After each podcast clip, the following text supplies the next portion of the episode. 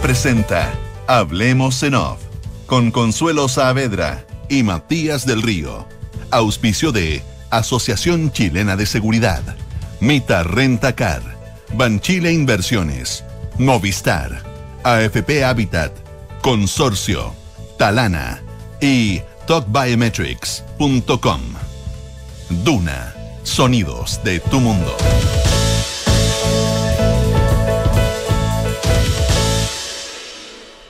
Tal? ¿Cómo están ustedes? Muy buenos días. 8 con 5 minutos de este martes 11 de enero de 2022. Consuelo Saavedra, muy buenos días. ¿Cómo estás tú? Hola, buenos días. Muy buenos ¿Llegan los días. resultados de la PTU? En- hace seis minutos, me imagino que están.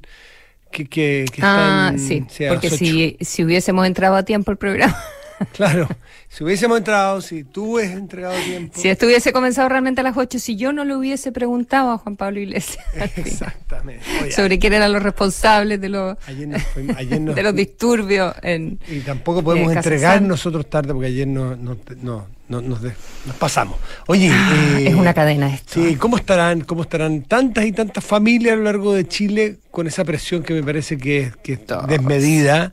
Eh, presión que se pone sobre adolescentes o cabros muy jóvenes, 18 años, 19 años, 17, como si se jugara la vida hoy día. Si hay alguien que nos está escuchando y que no le fue como quería, no entra a su primera opción, la vida no se termina ni de cerca hoy día. Hay oportunidades, hay, hay algunos que qué sé yo, un tropezón, eh, a veces se dará dos veces al año ahora, eh, en fin, pero, pero a, a empatizar sobre todo con aquellos que no les fue como esperaban o no entran a lo que quisieran ellos hoy día como primera opción, porque hay muy, y también felicidades a los que les fue muy bien y, y- están felices, están- así que Sí, pues y además en tiempo de pandemia, haber pasado los últimos eh, dos Sí. años eh, con, con muchas clases remotas y Mm. lo que ha significado eso para los procesos de, de aprendizaje.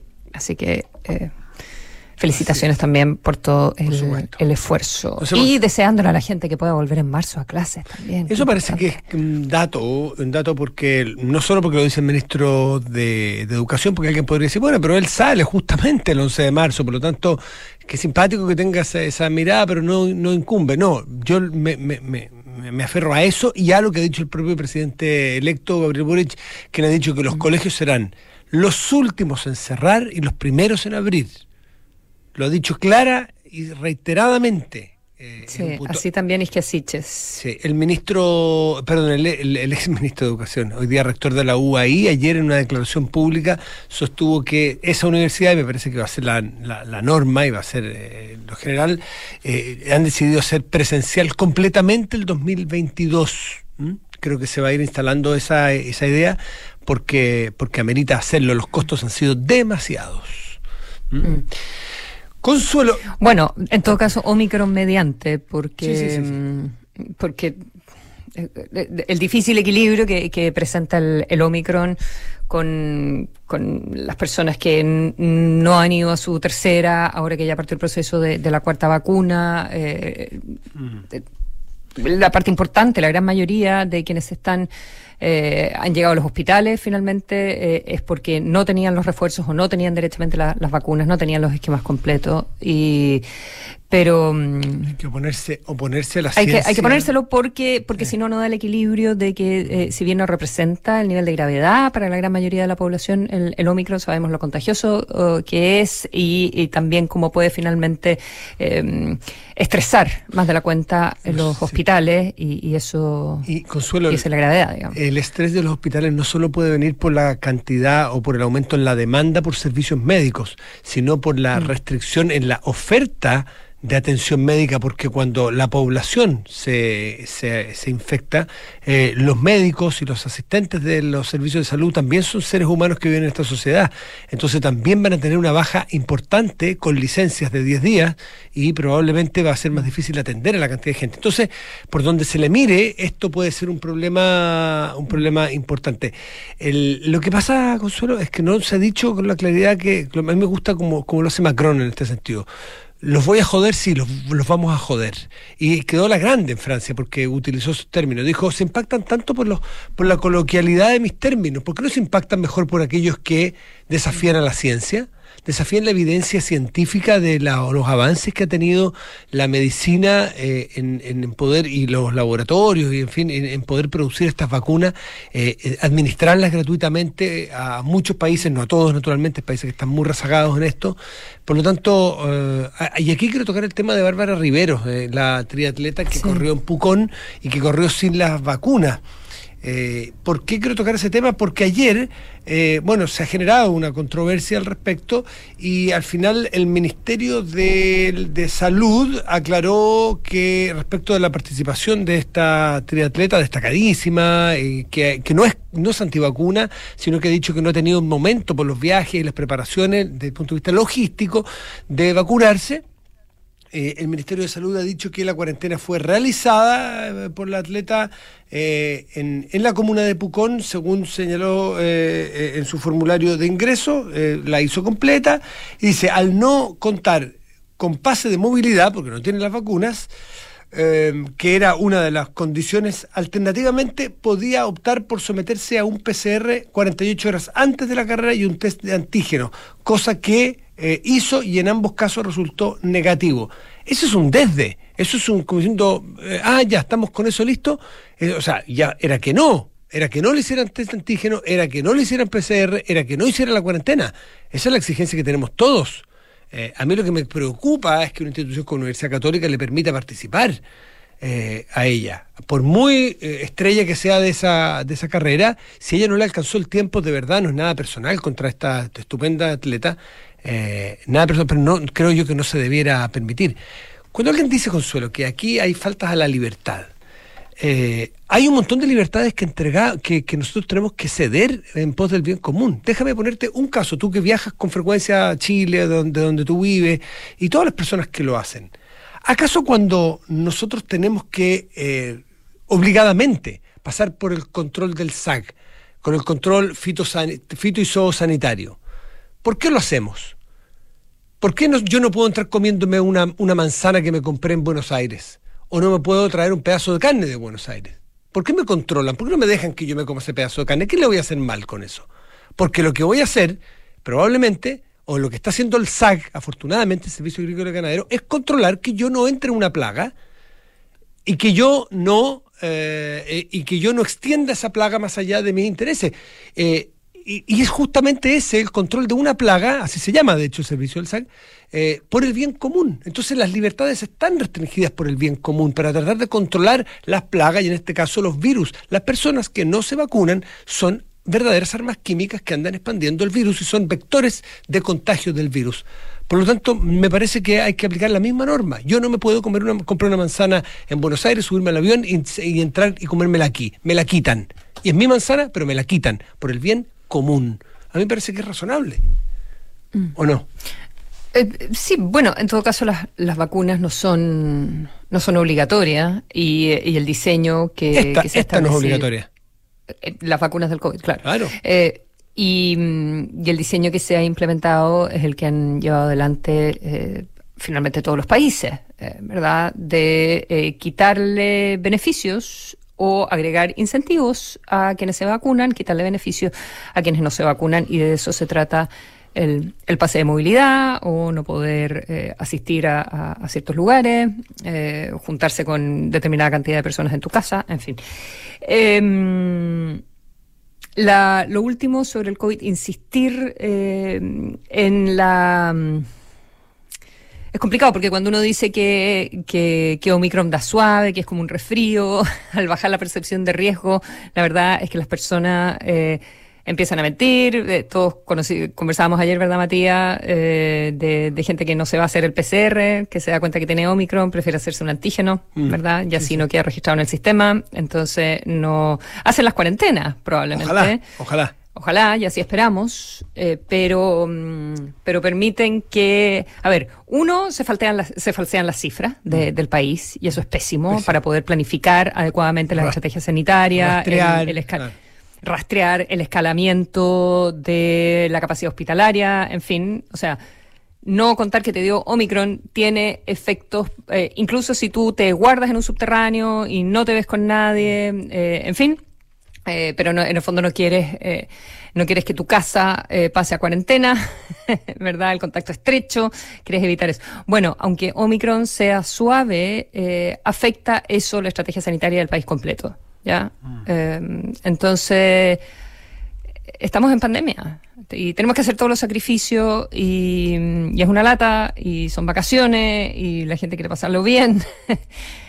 Muchos casos de gente joven que está de vacaciones en este minuto. Muchos, muchos, muchos. bueno, es cosa ver las fotos en las eh, playas y en lugares públicos y eso va a ser mm. así. Se espera, la Universidad de Chile eh, proyecta que eh, podemos llegar a 15.000 casos. en la, la OMS ha dicho que en Europa, donde tú vives, bueno, técnicamente no, ¿no es cierto? Pero bueno, sí, porque el continente europeo. Claro. porque no es de la Unión Europea. Claro, pero es Europa, igual es el continente europeo, aunque no, no esté en la Unión Europea, es el eh, tú estás en Europa. Eh, se, se, va a llegar al 50% de la población contagiada. Por eso que hace sentido lo que decía eh, uno de los científicos que participó en una de la creación de una de las vacunas el fin de semana, en una entrevista, que esto es como una vacuna gratuita que llegó para todos eh, y que es una bendición, que Omicron, bueno, eh, lo, dice un científico, ¿no? que, va a llegar sin que la pidas y vamos a tener entonces las defensas que nos daría una, una vacuna. Igual hay que vacunarse, igual hay que revacunarse todas las veces que sea necesario. Son las 8.16, Consuelo.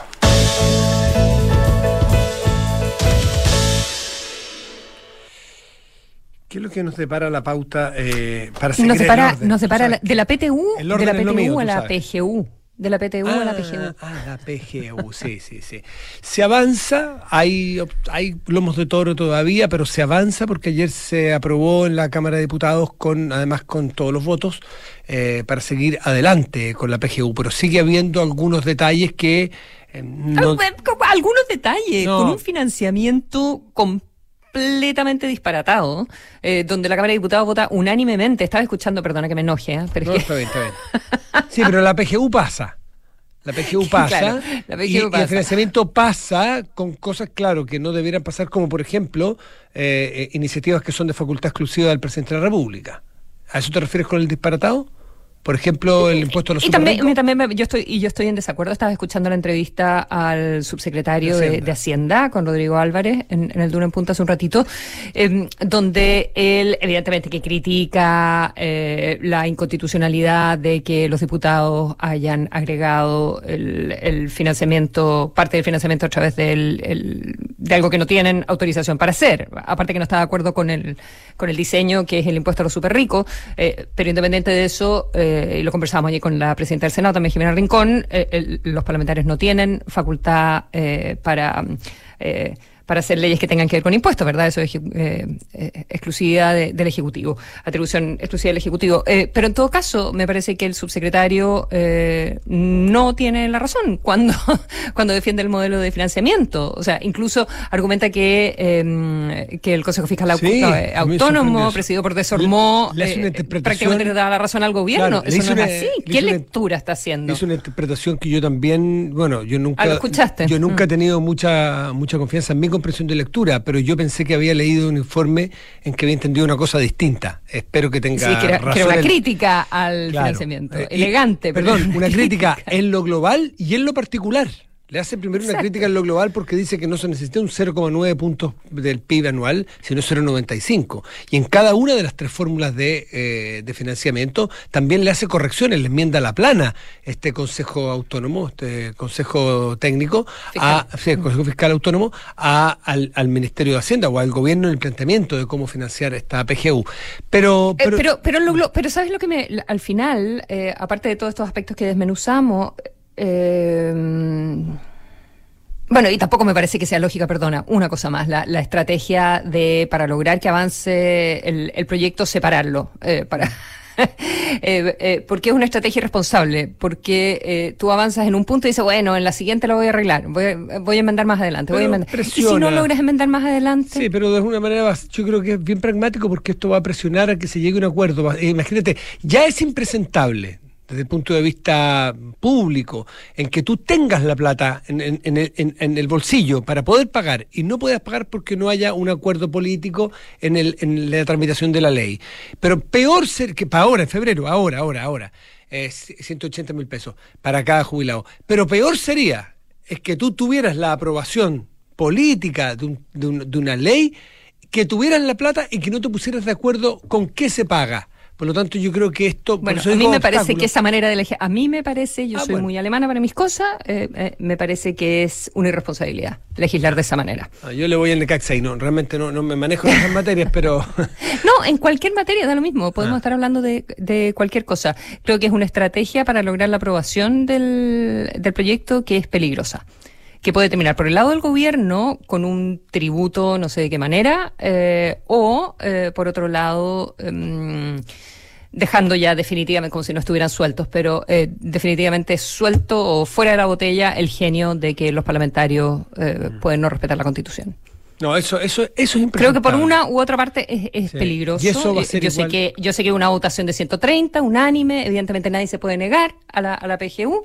Eh, estaba prácticamente en, en los, en- en los programas de todos los candidatos presidenciales, tiene un costo gigantesco, además, eh, oponerse a esto en este minuto, por mucho que tú lo quieras eh, perfeccionar, pero creo que esa es la labor de un gobierno, Totalmente. hacer o las sea, cosas bien. El, el- el- el saltarse la constitución, sencillamente no. Ni en este gobierno, ni en el que viene, ni en el siguiente. Sencillamente no. Porque eso es un vicio que se aprende una vez Mm. y después es muy difícil dejarlo de lado cuando la constitución es como eh, un bolsillo de payaso que se hace con ella lo que se quiere. Son normas que... Interesante, a propósito de dónde va a salir el financiamiento, si se va a insistir con, la- con las exenciones, qué tipo de exenciones van a hacer, cómo se va a resolver esto. Hay eh, negociaciones, por supuesto, con el gobierno entrante. eh, también cambian los equilibrios. eh, ahora, cuando cambia el Parlamento, es un Parlamento completamente eh, diferente. Pero es interesante lo que estaba planteando el, el presidente electo eh, sobre no apurarse con ciertos tributos. Por ejemplo, eh, sobre el royalty. Em, la idea de que eh, no puedes estar haciendo cambios todo el tiempo al royalty, que hay un montón de contratos que la invariabilidad eh, tributaria eh, termina en un año más, en un año y algo más. Entonces, hacer un cambio ahora para luego hacer nuevos contratos en un año más, eh, me parece interesante que diga, bueno, las reglas eh, tienen que quedar por más tiempo.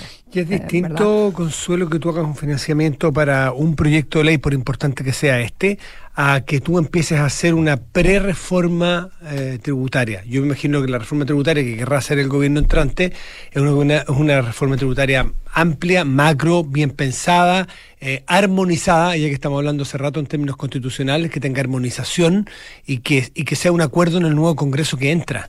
Por lo tanto, no creo que sea apropiado eh, empezar a, sacarle pedacitos a la, la reforma antes de tiempo, que se busque una forma de financiamiento distinta ahora. Eh, y, y- y que pase esta, esta ley. 8 de la mañana, 20 Mm. Bueno, sí, perdona, perdona. Eh, creo que el, que, el, que el asunto de las eh, contribuciones, de la sobretasa a las contribuciones, va a ser interesante de ver. Es baja la sobretasa. Es baja. ¿Y cuánto no recauda? sé, no sé cuánto recauda en total, al- pero yo que la pago y eh, es súper. O sea, tiene, tiene un tramo de exención eh, muy Amplio. amplio. Mm. Sí, súper amplio. De- estoy hablando solo desde la anécdota Mm. de lo que me ha tocado a mí, pero me acuerdo la primera vez que lo fui a pagar y dije, oh, las contribuciones, y esta es la sobretasa, porque no son contribuciones, es una sobretasa al valor de la propiedad. Eh, pero me imaginé que podía ser algo parecido a las contribuciones y está lejos de ser, está lejos de ser algo así. 8 con 24. A propósito de las premuras que tiene el presidente electo en que salgan cosas antes de que él entre, que queden solucionadas, eh, está esta ley de indulto. Esta ley de indulto a los presos del contexto del 18 de octubre del 2020, 19, 19, perdón. 19. Eh, del estallido.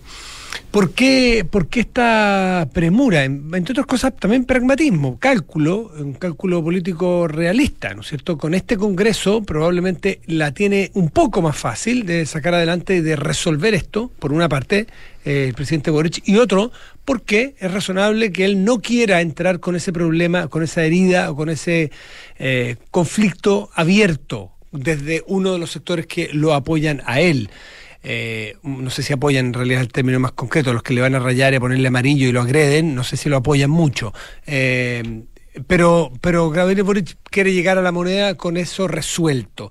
Ahora, esto está en la comisión de pasó o está en la comisión de constitución del Senado y, y, requiere aproximadamente cuatro votos, entiendo, de la de, la derecha, de la de, de los parlamentarios de la derecha hoy día. Eso abre pie a que se negocie detalles y matices de esta ley de indulto. Ahora, efectivamente, hay un informe que pidió el Senado a, la, a la Gendarmería, que son 141 casos las personas, y había un grupo importante, si no me equivoco, algo así como 60 personas, que desde entonces a la fecha... 69, 69 sin condena. 69, no sin condena, sin juicio, Consuelo. Anoche conversaba con la, con la senadora Jimena Rincón, sin juicio. ¿Me entrevistaste dos veces en el día? Me pasa, me pasa. sí. eh, el multiempleo tiene, tiene esas características. eh, pero es interesante porque uno profundiza. Oye, Consuelo. Hablaron de cómo había estado su día. Exactamente, uno profundiza en las entrevistas. Sí, sí. Como decíamos esta tarde, eh, eh, es interesante porque además muchas veces en entrevistas dice, oye, como conversamos hoy día en Duna, esto es un poquito de publicidad también. Oye, Consuelo, ah, fuera de broma, 60, 69 casos de casos de sin juicio. Yo le pregunté, ¿sin condena? No, sin juicio, me decía. Es decir, a personas que no se le han iniciado juicios, no se ha avanzado en los juicios, que llevan más de dos años en prisión. están, en, la eterna investigación, sea, preventiva. Sea cual sea este el contexto, sea el robo de una gallina, un balón de gas o el estallido social, partamos de esa base que es inaceptable. Es razonable que alguien diga, pero ¿por qué a aquellos que hicieron o cometieron delito o se les acusa de delito en el estallido social se les puede hacer una ley especial y aquellas personas que llevan más tiempo incluso por un delito común, nadie los considera? ¿Hay igualdad ante la ley? Claro que no la hay y sería equitativo que para todos como país nos preocupara de estas eh, de estas presidios o de estas de estas cautelares que son estas prisiones preventivas que se alargan, se alargan, pensemos en la familia de personas que no han sido investigadas ni menos condenadas. Esto es inaceptable. Pero también hay un espacio, y creo que la propia senadora Rencón lo decía, y lo han dicho muchos eh, senadores eh, de centro izquierda, parlamentarios, que no están disponibles para un indulto general eh, o un perdonazo general a cualquier delito, porque hay delitos y delitos. Un delito es un desorden que se podría eventualmente generar un indulto o un perdón, pero distinto es aquella persona que tiene un hecho de sangre, que haya provocado una muerte, que haya quemado una iglesia, una casa, un edificio, o que haya vandalizado o haya hecho un, un, eh, ¿cómo se llama? Un, cuando roban eh, supermercado y qué sé yo, un, se me fue la palabra, si me ayudan, un Monchito, un consuelo, ayúdame. Eh, perdón, es que estaba leyendo el informe de la senadora Rincón. Ya, se me fue, se me fue la palabra así de simple. Cuando roban un supermercado, entran y saquean, un saqueo. Muchas gracias. Eh, es distinto, un saqueo quema o a, un desorden común. Por lo tanto, la, negociación va a tener que ir por ahí probablemente en adelantar un, indulto o, o, amnistía, como se le llame, porque lo curioso además es que jurídicamente no se, no se sustenta un indulto, porque los indultos son una vez que tú ya tienes condena. Es decir, se te condena y luego se te perdona esa condena. Es raro tener indulto y no tener condenas, pero va a haber matización seguramente y ese va a ser el campo eh, por el cual se va a transitar en una negociación que la ha pedido el presidente electo Gabriel Boric. Sí, llevamos mucho tiempo en, este asunto, pero también llevamos mucho tiempo eh, planteando eh, lo largas de las investigaciones, la, información, o sea, el, Parlamento ha pedido, el gobierno ha entregado datos, los familiares tienen otros datos, las coordinadoras de los familiares tienen otros datos, eh, sobre cuántas son exactamente las personas, el gobierno habla de 15 en su minuto, este informe habla de 144 a noviembre, pero hacen otro corte, que es el de 69 personas, eso es a marzo del año pasado, eh, y todo esto se va actualizando. Es bien impresentable que no haya una, eh, no sé, que por una parte la Fiscalía, que también entregó datos, eh, que, no haya como una sola manera de sistematizar esta información entre Fiscalía y Gendarmería, ¿verdad? Mm. Sí, Defensoría, me imagino también. Siempre decimos, uno puede tener sus propias opiniones, más no sus propios datos. Lo que pasa es que aquí cada institución sus propios datos, eso es preocupante. Mm. 8 con 30.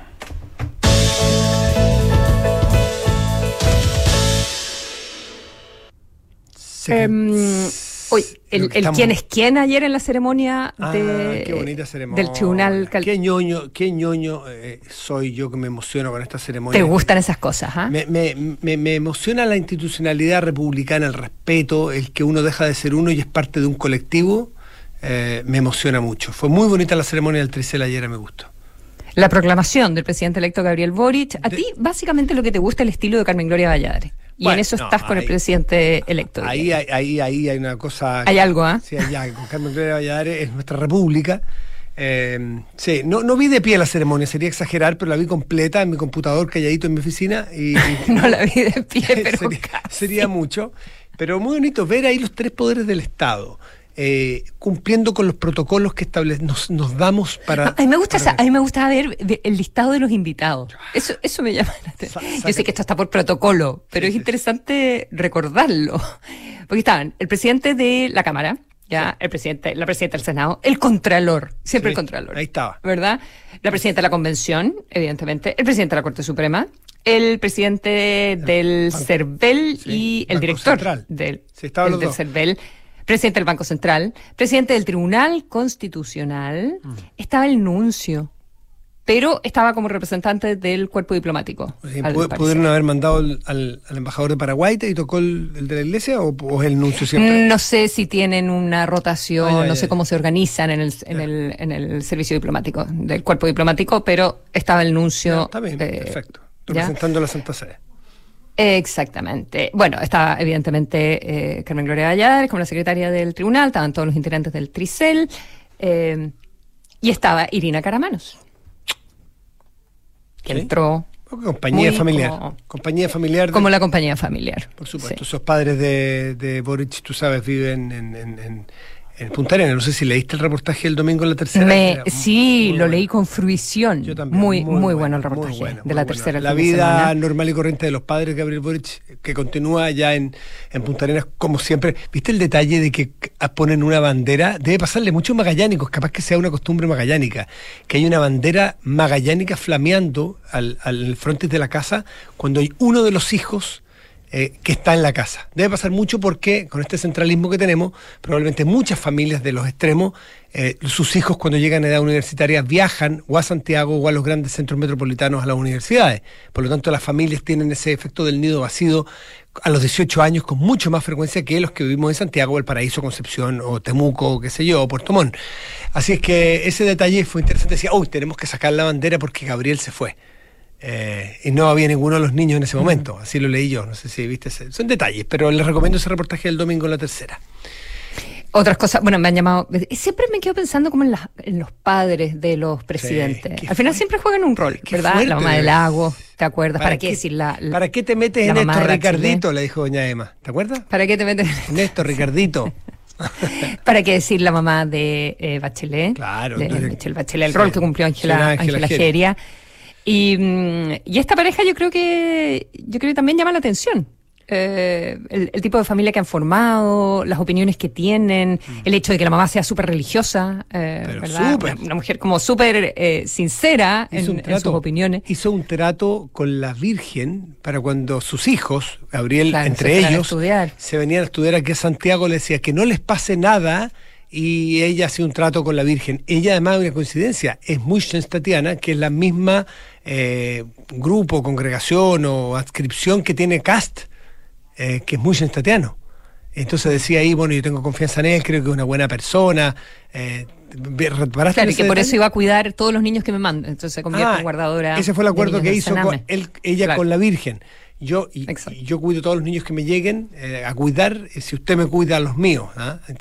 No, muy bueno. Y el otro que me, que me pareció interesante de, ese reportaje era, bueno, siempre se había dicho que el, que el papá era militante demócrata cristiano y que, bueno, lo ayudaba, que, suspendió la militancia para ayudarlo en las campañas parlamentarias, en fin, a Boric. Eh, y la historia de NAP, de, la historia de su familia. pero la diversidad política de la familia. La madre votó por Piñera. Y por Lavín. Y por Lavín. Dijo que había votado por Piñera y que alguna vez había votado por Lavín. También no, sé en cuál de los Piñera eh, y en cuál de los Lavines. Pero eso sin duda que enriquece el acervo de una persona cuando provienes de una familia diversa, de una familia con matices, donde has tenido que resolver esos problemas afuera, los has tenido que resolver en la mesa de tu casa. Eh, eso, por los casos que me toca conocer a mí, es gente que tiene una capacidad distinta a comprender lo que piensa el otro.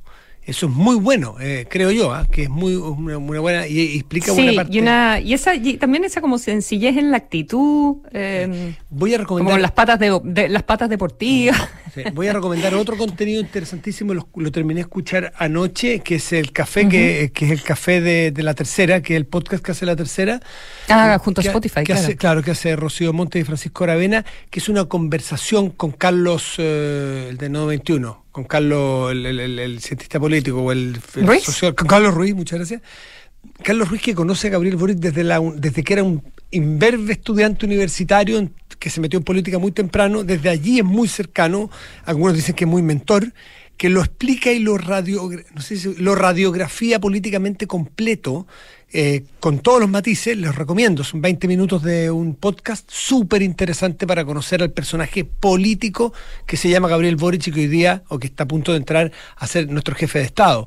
Eh, vale mucho la pena, recomendable, Consuelo, si tienes un tiempo, escúchalo. Está en Spotify y está en la tercera y, eso es buenísimo, es buenísimo. Sí, pues en el sitio web de la tercera está ahí arriba, es siempre muy fácil de encontrar. Tal cual. Son las 8 con 36 minutos.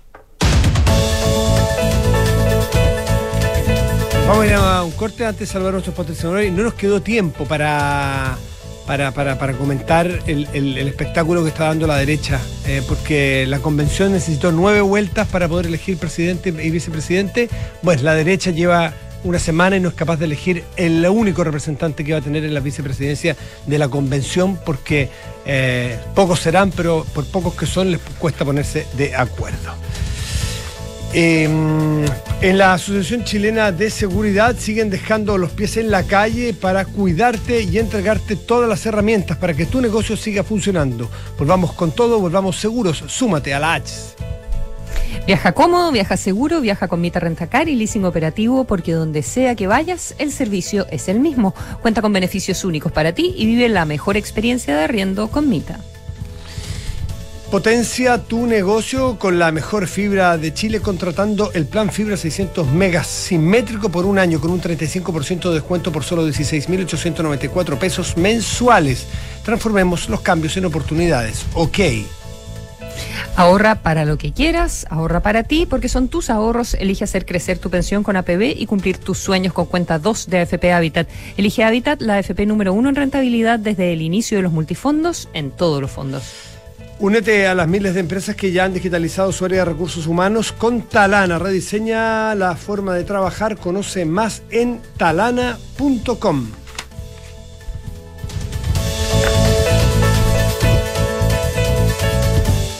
Todos estos meses te hemos acompañado con todo. Y hoy volvemos juntos. En la Asociación Chilena de Seguridad queremos que vuelvas de manera segura con todo. Seguimos dejando los pies en la calle para cuidarte y entregarte todas las herramientas que necesitas para que tu negocio siga funcionando. Volvamos con todo, volvamos seguros. Súmate al partner que te acompañan todas. Súmate a la H. Las mutualidades de empleadores son fiscalizadas por la Superintendencia de Seguridad Social www.suceso.cl. En Mita, Rentacar y Leasing Operativo somos mucho más que autos para disfrutar. Somos mucho más que flotas para las industrias que mueven el país. Somos servicio de excelencia y seguridad. Somos innovación y cuidado por el medio ambiente. Además, somos referentes en la movilidad para empresas de norte a sur, como también para las personas que hacen de su vida un constante movimiento. Mita Rentacar. Elige tu destino. Nosotros te llevamos. Visítanos en mita.cl. Descarga y usa la aplicación Mi Inversión. Con ella podrás realizar operaciones en cualquier momento del día, revisar el comportamiento de tus inversiones en línea y acceder a recomendaciones y alternativas de inversión de forma 100% digital desde tu celular. Hazte cliente hoy mismo en banchileinversiones.cl. Banchile Inversiones. Inversiones digitales para todos. Movistar Empresas potencia tu negocio con la mejor fibra de Chile. Conéctate con tus clientes contratando ahora plan fibra 600 megas simétrico por solo 16.894 pesos al mes por 12 meses. Más información en movistar.cl slash empresas. Transformemos los cambios en oportunidades. Ok. En AFP Habitat te invitamos a ahorrar para disfrutar, ahorrar para tu pensión, ahorrar para tus sueños. Ahorra para ti, porque tus ahorros son tus ahorros. Elige hacer crecer tu pensión con APB y cumplir tus sueños con cuenta 2 de AFP Habitat. Elige Habitat, la AFP número uno en rentabilidad desde el inicio de los multifondos en todos los fondos. Infórmese sobre la rentabilidad de su fondo de pensiones, las comisiones y la calidad de servicio de las AFP en el sitio web de la Superintendencia de Pensiones www.spensiones.cl. En Consorcio puedes manejar tranquila con tu seguro de auto. Ir a dejar a los niños, la pega, ir de acá para allá. Una lata si me llevo a quedar botada. Por eso tengo mi seguro autoconsorcio, con asistencia 24-7 y coberturas en casos de robo, daños a mi auto y a terceros. En Consorcio también búscanos como banco, rentas vitalicias, corredores de bolsa y todos nuestros seguros. Porque estamos contigo en tus pequeños y grandes proyectos. Cotiza tu seguro de auto en consorcio.cl. El riesgo es cubierto por Consorcio Seguros Generales. Más información en consorcio.cl. Digitaliza los procesos del área de recursos humanos con Talana, la más completa y robusta plataforma de gestión de personas. Gracias a los módulos de remuneraciones, asistencia y turnos, comunicaciones, firma digital, centro de requerimientos y desarrollo organizacional, Talana ha ayudado a las empresas a reducir sus costos operacionales en más de un 30%. Únete a miles de empresas que ya han digitalizado su área de recursos humanos. Con Talana, rediseña la forma de trabajar. Conoce más en talana.com. ¿Necesitas identificar a tus clientes de forma remota, rápida y segura? Verificaciones en segundos con privacidad, seguridad y consentimiento. TOC Biometrics, empresa premiada internacionalmente que simplifica tu vida con soluciones de inteligencia artificial 100% digitales y sustentables, que ahorran tiempo y dinero.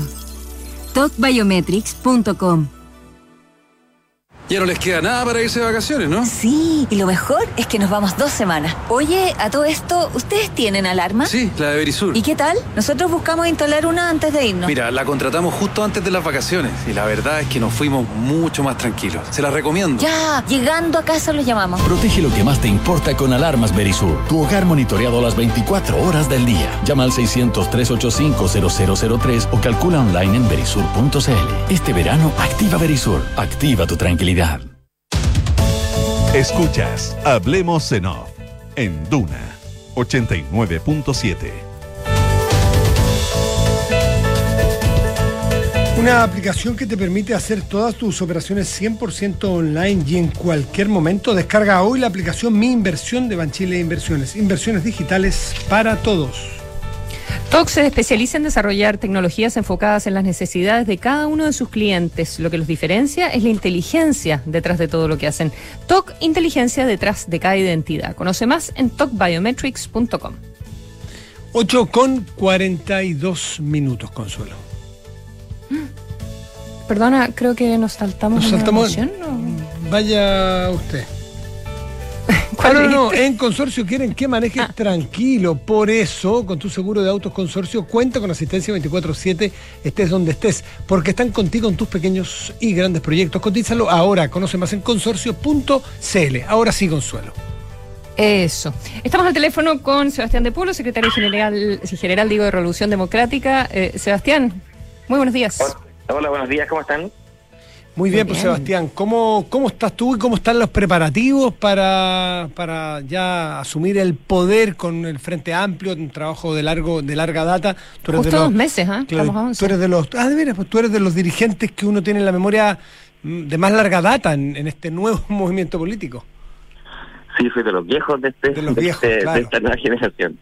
Sí, mira, hemos estado trabajando esta semana súper intensamente en, en, el equipo de, de, con el equipo de Gabriel eh, en, el diseño de la instalación y, creo que ha sido un trabajo muy, muy interesante porque eh, hay que analizar primero bien, eh, y eso es lo primero que, hubo que hacer, digamos, los resultados de la elección. ¿no? Los resultados de la elección entre el mandato popular, por así decirlo, te hace una invitación al diálogo muy profunda, porque tú tienes como cuestiones muy concretas, que tienes una, una nueva Cámara, un nuevo Senado, con diferencias como de, de eh, el peso de fuerzas. nadie puede hoy día decir que puede pasar las leyes que quiera. Eh, pero además la masividad eh, de la elección de la segunda vuelta de, Gabriel eh, habla que muchos mundos distintos se fueron sumando a ese proyecto. Entonces el desafío es cómo producir un gobierno que, que represente, que sintonice con esa, con esa mayoría que se expresó, que fue una mayoría electoral, digamos, pero que, es muy importante, pero que además sea una mayoría social y una mayoría política para que se empuje la transformación. Entonces, creo que ese momento no lo habíamos visto antes en Chile, que es que no es que la coalición que gane el gobierno eh, asuma el gobierno, sino que la coalición que gana la elección produce una nueva mayoría o intenta producir una mayoría más amplia que la propia coalición. Y yo creo que es un desafío que no lo habíamos visto. Es casi como un sistema medio más parlamentario, por así decirlo, ¿no? Sea, como, como que, claro, hay un mandato popular muy importante a Gabriel, pero entendemos de que hay mucha más gente que solo aprueba dignidad que la que se siente representada hoy día y esperanzada por el, por el gobierno de Gabriel. Entonces, eh, ese diseño eh, creo que es bien importante que tenerlo en cuenta, ¿no? De que, de que la mayoría que finalmente apoya a Gabriel es mucho más amplia que solo los partidos que, que lo apoyamos en un inicio. Entonces creo que ese, ese desafío ha sido súper bonito de, enfrentar, ¿no? Y, de entender, de equitar, eh, y un llamado al diálogo con todo el mundo, digamos. Mm. Dentro, dentro de ese escenario que, describe Sebastián de Polo, eh, evidentemente hay, hay, hay, cientos de miles de cargos que, que que ocupar, eh, digamos, que, que designar, eh, ¿verdad?, a lo largo de todo el país. Pero obviamente que el gabinete es el más llamativo y el presidente electo ha dado varias señales, eh, la, última el fin de semana, en una entrevista con el diario Concepción, sobre cómo conformar. Mm, y eso, ¿cuál es el rol que están teniendo los partidos? Porque evidentemente que siempre no, los presidentes deciden, ta, ta, ta. Eh, pero, mm, pero en hacer cuadrar este círculo donde tienes independientes, donde tienes eh, partidos eh, que estuvieron siempre con el presidente, otros partidos que, como el socialista o, ese bloque que van a estar apoyando de otra manera, donde tienes mujeres, donde tienes regiones, donde tienes gente joven, donde tienes gente más vieja. ¿Qué rol juega, por ejemplo, Revolución Democrática en ese puzzle? Mira, los partidos en general, el partido de la Prodignidad, digamos, porque hay como distintos distintos tipos de partidos, por así decirlo, ¿no? Claro. Por esto mismo que yo, yo explicaba de, una mayoría que es mucho más amplia que la propia coalición. Eh, lo que hemos hecho, lo que nos ha pedido el, presidente electo, eh, es que, que recomendemos eh, personas, ya sean militantes o independientes, cercanos a nuestras ideas, que pudieran eh, asumir alguno de estos, de estos roles, entendiendo además que, que hay una, va a haber una fuerza y una representación muy importante de independientes y que creemos que es importante que así sea, porque se vio también en la segunda vuelta, o sea, en la segunda vuelta llegó y que asiste, que es independiente, aparecieron otros liderazgos que también son independientes, o sea, eh, hay que darle espacio a los independientes. Entonces lo que nosotros hemos hecho es, eh, y lo que nos ha pedido el, equipo de, instalación del gobierno, es em, entregar un conjunto de nombres eh, como potenciales en primera y segunda línea del gabinete, pero eh, con la atribución, y todo lo hemos entendido así, de que finalmente es Gabriel y su equipo el que diseña y el que decide, digamos, la conformación del gabinete. Otra cosa que sí estamos haciendo también es diálogos a nivel regional, eh, que son muy importantes también, porque porque no tiene que ver tanto con los cargos, tiene que ver con cómo en ciertas regiones en todas regiones se expresa también esta diversidad y esta mayoría eh, social y política en la conducción de los gobiernos regionales. Hay un compromiso muy importante de Gabriel y de todos nosotros en la Prodignidad con los gobernadores eh, electos, que son las nuevas figuras, digamos, de tener un diálogo sobre ello. Nosotros estamos, por ejemplo, por eliminar el delegado presidencial, ¿no? En, un mediano plazo, cuando podamos hacerlo. Entonces, supone también mucho diálogo, mucho debate con que muchas de esas regiones, de hecho la mayoría, no son de Prodignidad esos gobernadores, son de otras coaliciones, digamos. Entonces, eh, creemos que ha sido un, un, momento súper como, como de apertura de, de, escuchar mucho y de trabajar desde también desde la humildad, de decir, mira, aquí nadie se puede Un detalle, Sebastián, perdona, te quería te quería preguntar así como al, al margen, una anotación al margen. Eh, cuando cuando le entregan eh, propuestas de, de, nombres, por ejemplo, en el caso de Revolución Democrática, eh, ¿vienen internamente cumpliendo los criterios que ha descrito Boric o, o no, digamos? O sea, en esas listas de RD, por ejemplo, vienen independientes, vienen gente de región vienen, es paritario, es como mezcladito. Sí. De hecho, eh, bueno, cada partido ahí toma sus decisiones, pero todos tomamos la, la, opción de apoyar independientes, eh, cercano a cada uno de nuestros partidos, de que fueran paritarios, de que tuvieran las competencias técnicas y la experiencia necesaria, hacer una mezcla también generacional que es bien importante. Yo sé que el Frente Amplio y la se caracteriza como por su juventud, pero ha sido súper explícito en que necesitamos eh, gente con distintas experiencias y distintas generaciones. Entonces, eh, los nombres que hemos puesto a disposición de hombres y mujeres, militantes independientes, del, proceso de selección, en nuestro caso por lo menos creo, que cumplen todos los requisitos. Aparte, cada partido nosotros hemos sido súper como, como, como duros en eso. También tiene chequeos internos de probidad, de eh, algunos líos, líos con justicia, eh, dadas las últimas cosas que han pasado, qué pasa con la pensión de alimentos, en el caso de con las obligaciones, digamos, ¿no? Con todos esos, esos chequeos como éticos y de estándares que creemos que también son importantes de, reforzar. Y, y, luego de eso, obviamente que el, equipo que, está trabajando en la, en la, concepción también hace sus, sus chequeos y, sus preguntas. déjame ir de las ideas a los nombres. ¿Cómo puede configurarse un equipo, dado el escenario que conocemos todos, sin que sea Giorgio Jackson la cabeza política? Eh, porque esto es lo que se está discutiendo, aparentemente, que él no quisiera ser ministro del Interior. Dicho de otra manera, qué difícil eh, ser jefe de, de, Giorgio Jackson, dado el liderazgo que ha demostrado, la cercanía al presidente electo, eh, el liderazgo que ha construido y cómo está decidiendo el mismo los equipos. ¿Cómo, cómo se puede resolver algo de ese tipo? Mira, Giorgio y, Gabriel y, todos los que hemos trabajado muchos años en esto, eh, creemos mucho el trabajo colectivo y, y, Giorgio lo ha dicho muy explícitamente, él está dispuesto a cumplir el rol que Gabriel le pide. Eh, claro, en, en trascendido uno dice, bueno, cuánto, eh, qué responsabilidad, con cuánta exposición, eh, cuán tan cerca, cuán lejos, pero eso van a ser, a mi, juicio, decisiones de la, de, la próxima semana, ya cuando estamos más cerca de los anuncios. y perdón, Sebastián, tiene que ver con que el ser ministro uno está en la primera línea de, de poder, pero también eh, es un de cortocircuito, es la primera línea de, los tapones, los antiguos tapones, ¿no es cierto? Que, que se quemaba un tapón y el primero que sale es un ministro, y si tú sales de ministro de Interior, un poco quedas en el ostracismo político, no es que te vayan a dar eh, un cargo de poder en el segundo piso, eh, resulta difícil. ¿Hay algún temor a que un, cuadro político tan potente como George Jackson en tu sector pueda quemarse? Porque sabemos que lo difícil que es gobernar hoy día. Sí, pero yo más que más que temas como individuales, yo creo que la pregunta es eh, cómo el gobierno eh, trabaja los años que tiene que gobernar, ¿no? Eh, y para eso las piezas son súper fundamentales, independiente del rol que cumplan eh, o de la, de la visibilidad que tengan esos roles.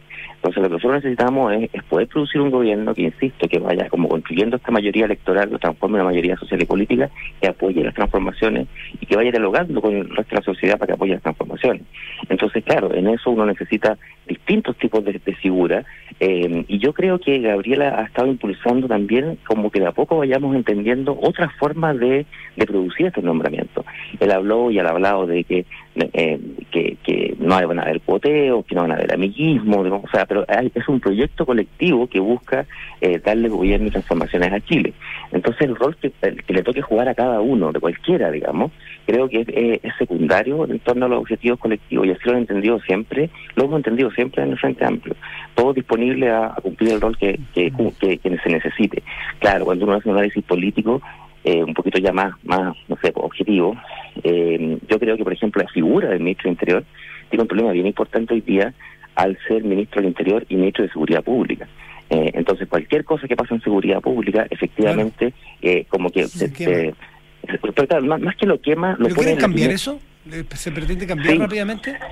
no sé si rápidamente o esperamos que puedan estar los votos para hacerlo, pero que en campaña muchas de las candidaturas eh, estábamos, estábamos por separar el ministerio, ¿no? Y esto tiene que ver por, por, dos cosas. Uno, por esta como componente más política, pero también por un tema técnico de cómo enfrentar eh, la crisis de seguridad pública en la que estamos. O sea, nosotros necesitamos una institución mucho más especializada, más profesionalizada, eh, y un ministerio dedicado a la, a la seguridad pública. Esto, insisto, es un consenso bien transversal, técnico y político, incluso en las comisiones de que, que mm, en las comisiones de diálogo que elaboró este gobierno, esos fueron los acuerdos iniciales que hubo entre distintas fuerzas políticas, de separar y especializar un ministerio de, seguridad pública. Eh, entonces, claro, eso está en el horizonte y, y eso podría ser, podría en el fondo como volver que el ministro de Interior sea efectivamente el jefe de gabinete y el articulador político, el jefe político, por así decir, eh, del, gobierno. Claro. Eh, eh, Sebastián, conocimos una, una, encuesta esta semana donde hubo una baja de, nueve puntos, es, la, la, CADEM, con sus 700 y tantos casos, todas las características que uno sabe de la CADEM, pero, pero es un termómetro que hay. respecto de las personas que creen que al nuevo gobierno le va a ir muy bien o bien, ya y es una baja en solo una semana, del 30 de diciembre al, 7 de enero. ¿Qué interpretación haces tú de, esa baja? Y yo ayer me preguntaba si podía tener que ver con todo lo que sucedió con la elección de la nueva mesa de la Convención Constitucional y cómo eh, el Partido Comunista y el Frente Amplio no trabajaron juntos en, ese proceso la semana pasada. ¿Tendrá que ver con, con ese desorden que se percibió? O sea, claro, eh, primero no una pregunta directa sobre ni sobre Gabriel ni sobre el actual gobierno, es como qué piensa usted de cómo le va a ir, digamos, ¿no? Es un poco Exacto, ¿cómo cree usted que le irá a Chile? Sí, a Chile, perdona, ¿cómo le va a ir a Chile con el nuevo gobierno? Gracias por la precisión. Sí, y porque creo que es importante como como eh, entender qué se está midiendo. Y, yo creo que efectivamente estamos en un, en un escenario de que sigue siendo muy volátil y mucha incertidumbre. Hay alta esperanza, pero también hay mucha incertidumbre. Y esto no es solo cuestiones políticas. Tiene que ver también con el alza de casos de Omicron, tiene que ver con, con, ciertas cosas que pueden, en la economía que pueden no andar muy bien. Entonces yo creo que, que hay que estar modulando por, el, el, trabajo político del futuro gobierno en función de esta opinión, de la opinión pública también, pero también hay que fortalecer el, el trabajo de la convención. O sea, la convención va a ser el, se, va a llevar el primer año del gobierno, por así decirlo. O sea, vamos a estar juntos al gobierno en la, en la, en el trabajo final de la convención y en el plebiscito de salida. Y yo espero, y eso esperamos todos en la prodignidad, de que, de que haya una, una, una mejor sintonía también en nuestra gente que está trabajando ahí, respetando totalmente la autonomía en la que trabajan, pero creo que es importante que haya ahí un, un, un mejor diálogo eh, en general en la convención para que la convención sea sentida por la, por la ciudadanía como lo que es, que es la salida institucional a una crisis enorme que vivimos en el país. Sebastián de Polo, solo una duda porque ya nos tenemos que ir. Eh, a partir del 11 de marzo, esta generación de jóvenes, ¿lo van a llamar Gabriel siempre o el presidente? El presidente, el presidente. De hecho, de hecho a mí me cuesta un poco más, pero mucha confianza. Pero es que como son de una generación que están con un cableado distinto, nosotros más viejos le decimos presidente sin ninguna duda. Pero una de esas como es sin corbata la cosa, van a decirle Gabriel. Pero, duda. No, pero, ojo, pero lo, yo te escuchaba hace un rato, ¿no? También la cosa republicana que se está generando, lo de ayer fue muy bonito. Sí, precioso. Entonces, el, presidente electo... Eh, el presidente lo entiende muy bien. sí, muy bien. Y, yo, creo que eso también es, importante, que la gente, que, que, nos, reencontremos con las, tradiciones largas, lo decía ayer, ¿no? Las tradiciones largas que han construido toda la República y que hoy día nos, toca la responsabilidad de, de, de, tratar de construir junto a una mayoría los cambios que la Chile, la Chile, que Chile anhela, que la gente espera. Y creo que hay disposición para eso, incluso en las bancadas de oposición. Muchísimas gracias, Sebastián de Polo, secretario general de Revolución Democrática. Que esté muy bien. Que esté muy bien. Gracias, igualmente. Chao, buenos días, gracias. Consuelo, una duda que me la aclaran. ¿Por qué estaba el nuncio ayer en esta ceremonia? Porque el nuncio representa el decanato del cuerpo diplomático. Esa es la ah, razón. O sea, siempre, siempre, es el, Lo que, el representante del cuerpo diplomático. La razón que me dan es que es porque da neutralidad política, cosa que a esta altura yo pongo en duda, pero esa es la razón. que tengas muy buen eh, día, Consuelo. Buenos días. Chao.